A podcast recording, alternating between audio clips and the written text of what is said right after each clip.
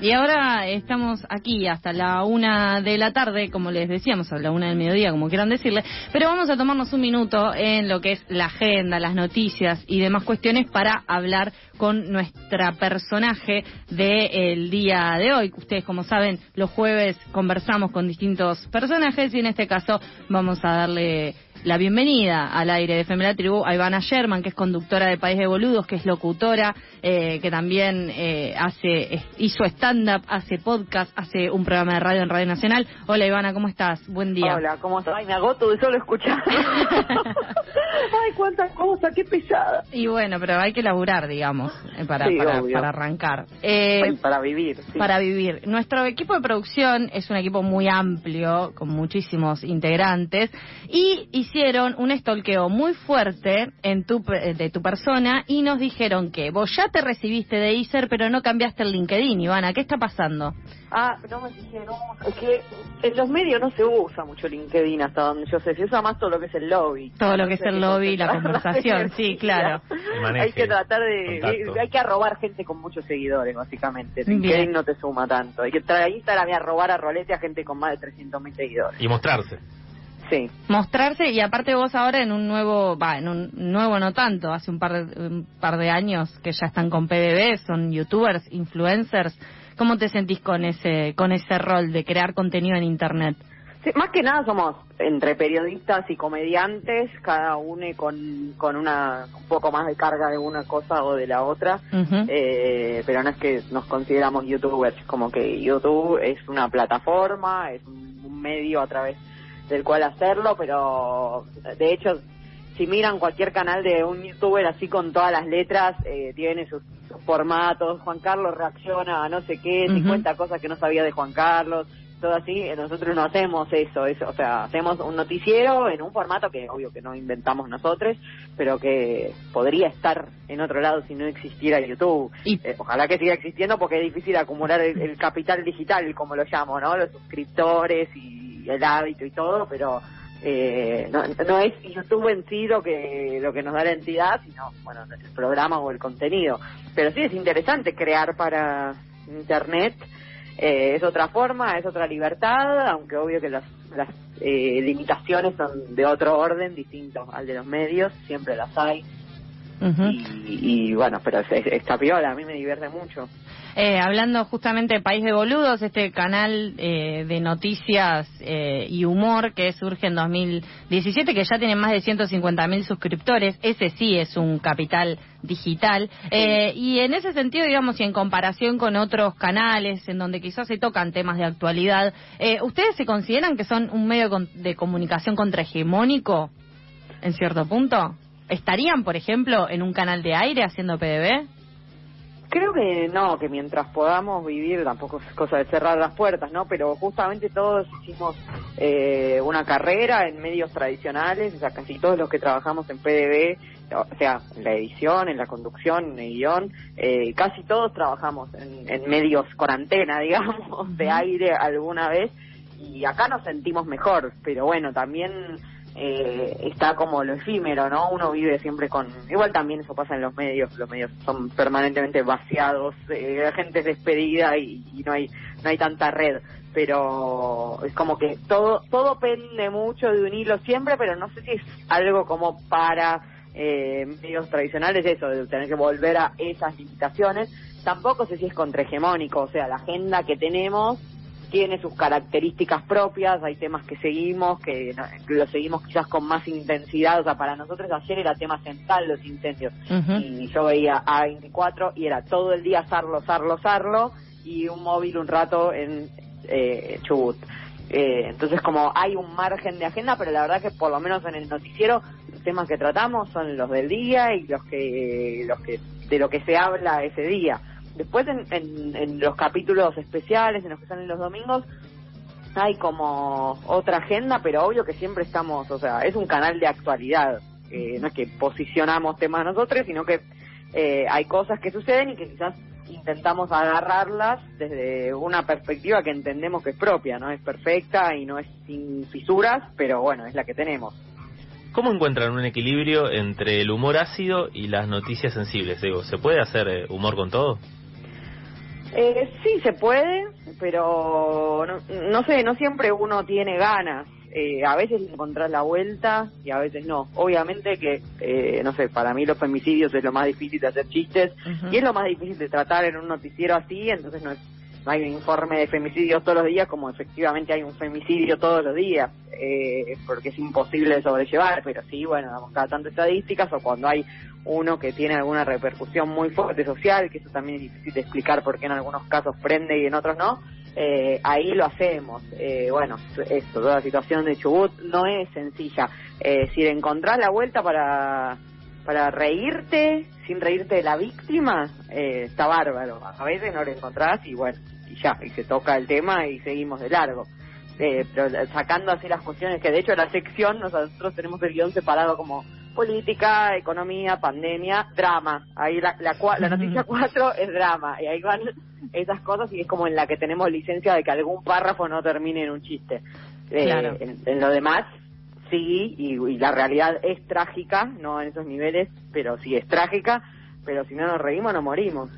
Y también eh, en esto de, de difundir información o noticias, eh, contenido por redes sociales, hoy en día hay un caudal muy amplio de eh, noticias o de información que todo el tiempo eh, se ve por, por distintas redes sociales. Por ejemplo, a mí me pasa todo el tiempo pelearme con mi madre que me dice, ah, no, yo no lo busqué, lo vi en Facebook, por Sí. ejemplo. ¿Cuál es tu, tu postura con respecto a las fake news o a esto de seguir alimentando el caudal de contenido informativo que se difunde en las redes sociales?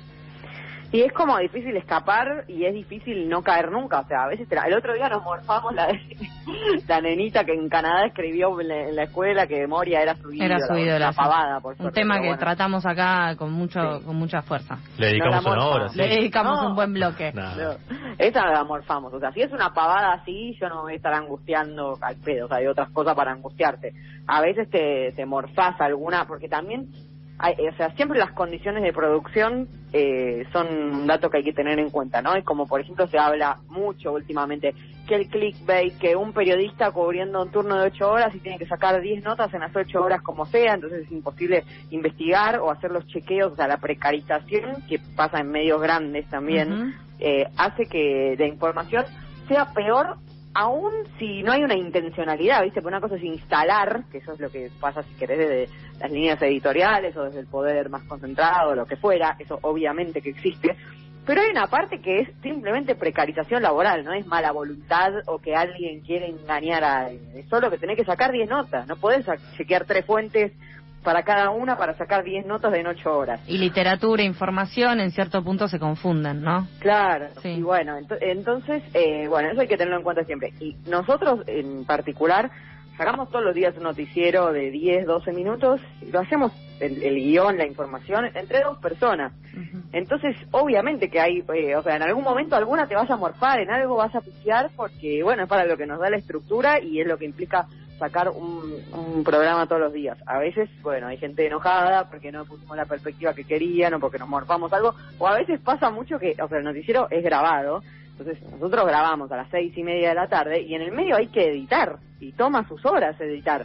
Entonces, de golpe, en esas dos horas capaz pasa algo, o se resolvió algo, o lo que fuera, y como, ah, pero no dijeron nada de no sé qué, eh, a ustedes les paga Alberto, no, no, pasó a las 8 de la noche y ya estábamos renderizando el video, no es que Claro. no es que no quisimos o que te queremos ocultar una información, va a salir mañana, pero eh, eso, las condiciones de producción determinan obviamente eh, qué, qué margen hay de que todo sea más perfecto o menos perfecto. Nosotros trabajamos un montón, de tratamos como 7, 8 horas hacer el noticiero para sacar esos 10 minutos, pero somos pocas personas en un proyecto hecho eh, muy a pulmón. Claro, Eh, es un proyecto autogestivo. Sí, entonces, bueno, es como ahí está, está esa complejidad, pero obviamente que hay que tener como horizonte no morfar fake news, no dar noticias falsas y por supuesto no, no operar a propósito o por lo- y estar e- es una paja la verdad, estar siempre alerta de que no te estén operando, no estar morfándote, eh, porque por más que sea el medio, eh, un, un medio entre mil comillas serio, establecido, profesional, lo que fuera, eh, eso está todo el tiempo, hay que estar todo el tiempo alerta y es difícil para el cerebro. Igual Eh, opera- operaciones contra los, los integrantes de PDB no sufrieron. No, por Ah, ahora bueno, no, nadie sabe ahora. que existimos, pues, esperemos seguir así. Ivana, Que sepan los seguidores nada más. Una última pregunta, eh, op- operaciones de los seguidores nada más. Esta semana fue el 8M, eh, vos siendo mujer en, en un medio como PDB y también en Radio Nacional o en los distintos medios en los que trabajás, ¿qué reflexión tenés con respecto al rol de la mujer y de las identidades disidentes en los medios de comunicación hoy en día? Hoy es un día, de hecho, creo de, de efeméride del lugar de las mujeres en los medios. Yo creo que es eh, un camino que costó, o sea, que ahora estamos en la instancia de los medios, hablamos de los medios grandes, ¿no? Los medios dándose cuenta de que aunque sea por cupo y para que no les escrachen los afiches, eh, tienen que meter mina, como sea. Bueno, ¿sabes qué? No, no sé si es del todo honesto, pero me sirve. Porque eventualmente abrís tres puestos de trabajo para tres mujeres que antes no lo tenían. Entonces, Ujú. albricias, tres mujeres aparecen en los afiches, se hypean, los conoce la gente, les conocen la cara, las siguen en Instagram, o sea, para mí, eso a nivel eh, pragmático, bárbaro. O sea, sería mucho mejor que fuera honesto, ¿no? Pero eh, es, es un avance por esa presión que hicimos durante los últimos años, que había mucha resistencia y se reían y no sé qué. Después hay también una cuestión eh, entre nosotras que, que tiene también su respaldo material, que es eso, no había lugar, no había lugar. Era, yo quiero estar eh, en pantalla o al aire, hacer una columna. Bueno, hay una mina entre 50 tipos, así que si, si entra la de al lado, no entras vos, a los codazos, eso lo tienen que resolver.